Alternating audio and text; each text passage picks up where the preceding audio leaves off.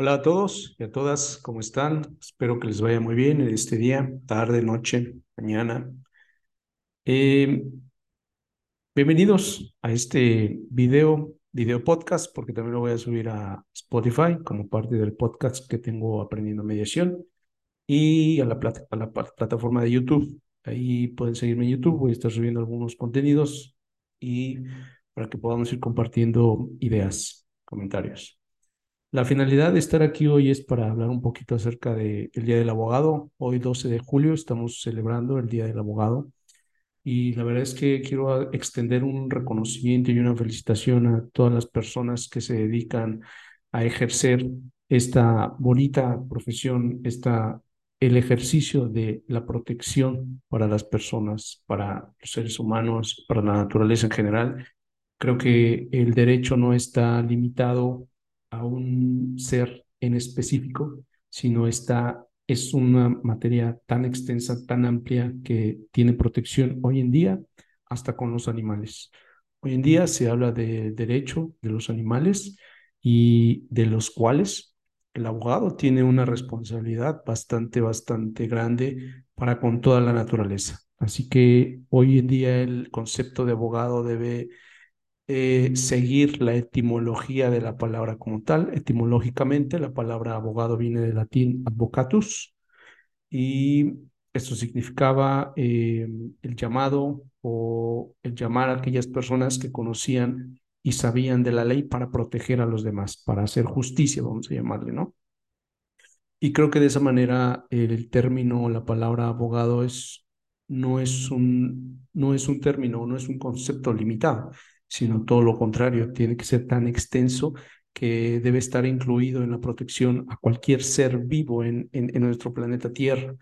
Y por eso digo que es una responsabilidad muy grande las personas que nos dedicamos a la abogacía, porque mm, aparte de ser una de las profesiones más estudiadas, más concurridas de muchos años atrás, es una de las profesiones también mal mal vistas, mal comentadas, mal criticadas por aquellas malas prácticas de muchos abogados que se han prestado a, sobre todo a la corrupción, a, a cohecho, a peculado y a todas estas actividades y actos que ejercen los abogados de una manera antiética, antimoral.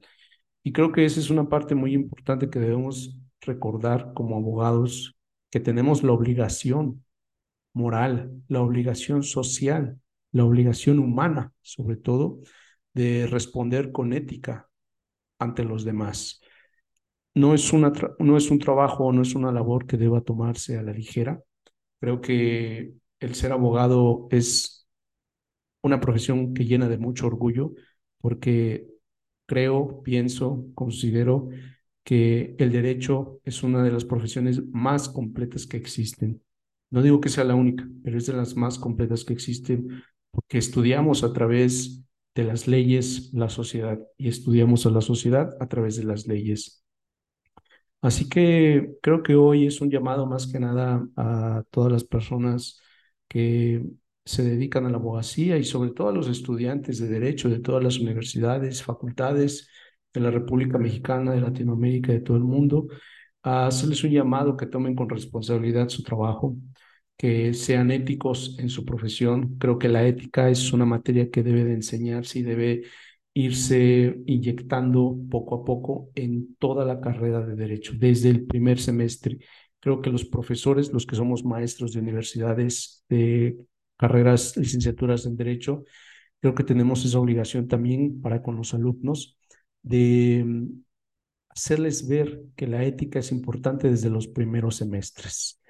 Hoy en día eh, estamos viviendo en una transición de lo analógico a lo digital y esto implica que la inteligencia artificial nos va a llevar a cometer muchos actos que incluso sean antiéticos. No digo que la inteligencia artificial sea mala, todo lo contrario, creo que es una herramienta bastante, bastante buena que debemos aprovechar como abogados también, pero también por un lado debemos orientar a los estudiantes a que lo hagan con ética con mucha responsabilidad y mucho compromiso social sobre todo. Y de esa manera, em, pienso que debemos responder de una forma humana ante los demás, ante cualquier conflicto.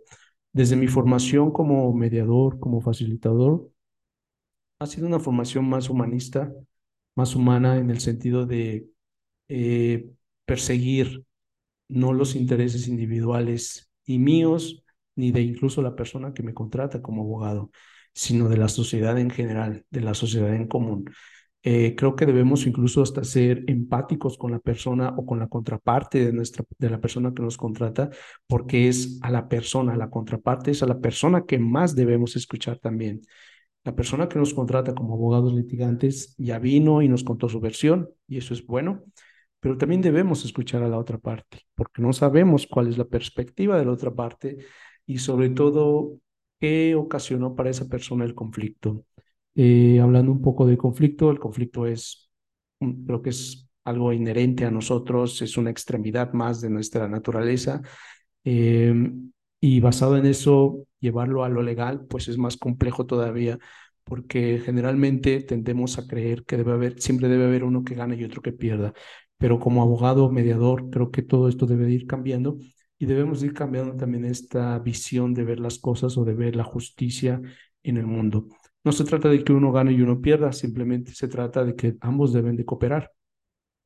Vivimos en una sociedad un poco individualista en la que mis intereses valen más que los tuyos o que los intereses de un cierto grupo de personas valen más que, el de, que los de otros y esto debe ser esto es erróneo y debe, debemos de cambiar esa visión, sobre todo porque aún em, cuando vivimos en colectividad vivimos individualizados, ¿sí? Eh, y no tendemos a la cooperación. Hemos perdido esa, o no se nos ha enseñado esa, la, la facilidad de poder cooperar y la ideología de que cooperando podemos crecer como comunidad, como sociedad. Individualmente nadie llega a ningún lugar. Todos somos parte de algo, todos somos parte de una familia, de una comunidad, de una escuela, de un grupo de amigos, de un grupo de trabajos, en donde nos identificamos y tenemos cierta atracción por estas personas a las que llamamos amigos, familia, conocidos, hermanos, primos, etc. De esa manera creo que debemos como abogados cambiar esta perspectiva y empezar a apostarle a la comunicación, a una comunicación más asertiva, a una comunicación más empática. Eh, creo que debemos apostarle como abogados a evitar o tratar de evitar en la medida de lo posible los litigios, los juicios que creemos o falsamente creemos es lo que nos viene a dar más dinero. Mientras más dure el juicio, más podemos cobrar. Pero esto no debe ser así, porque esto sigue persiguiendo una idea individualista en la que de manera egoísta vemos nuestros intereses individuales y no vemos por los intereses o por las necesidades, sobre todo de los demás o de las personas que están afectadas en el conflicto. Y de esa manera creo que debemos como abogados empezar a cambiar esta, esta visión, esta perspectiva. Mm, básicamente, em, no estamos acostumbrados al diálogo. La comunidad, la sociedad mexicana o latinoamericana, somos una sociedad que estamos acostumbrados al castigo, a los gritos, al regaño, creemos que la cárcel es el mayor castigo y el que todos merecen, pero esto no es así. Eh, sonará un poquito controversial, pero em, la cárcel es de los espacios donde más libertades hay, donde más libertinaje existe. Y sentarse a platicar con una persona frente a frente y preguntarle qué fue lo que pasó o cuál es tu responsabilidad en el conflicto, eso es lo más difícil que una persona puede hacer porque no estamos acostumbrados a, externar y decir, ¿sabes qué? Discúlpame, yo sé que hice esto y por lo tanto quiero remediar o quiero reparar ese daño, ¿no? No estamos acostumbrados a eso. Es muy difícil llegar a ese nivel de conciencia y poder tomar eh, la responsabilidad y la decisión de decirle a la otra persona, acepto mi culpa o acepto mi responsabilidad y por lo tanto quiero reparar el daño que te hice.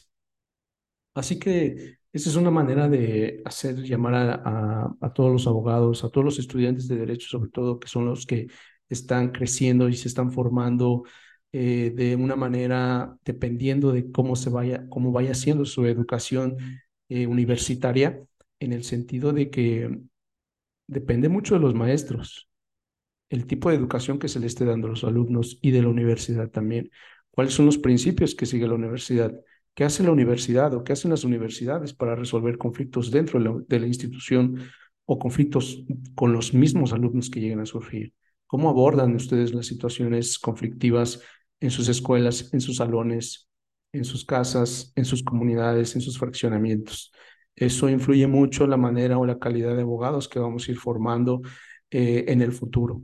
Así que la responsabilidad es de todos. Creo que es una tarea que no está excluida para nadie, como personas profesionistas, abogados, adultos, padres incluso, de los que muchos somos, eh, tenemos esta necesidad y esta urgencia de hacer un llamado ético a todas las generaciones que vienen creciendo hoy en día.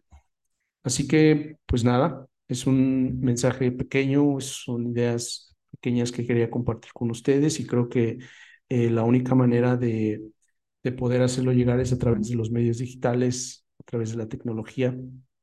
Y espero sus comentarios al final de cuentas.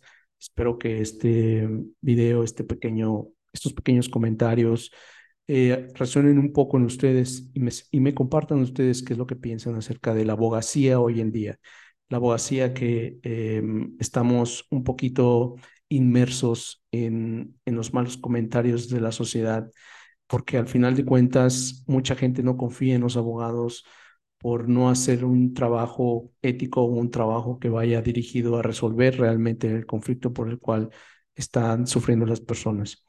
Yo entiendo que hay cosas, hay factores que no dependen de nosotros. Definitivamente no somos la policía de las buenas costumbres o de lo correcto, definitivamente no.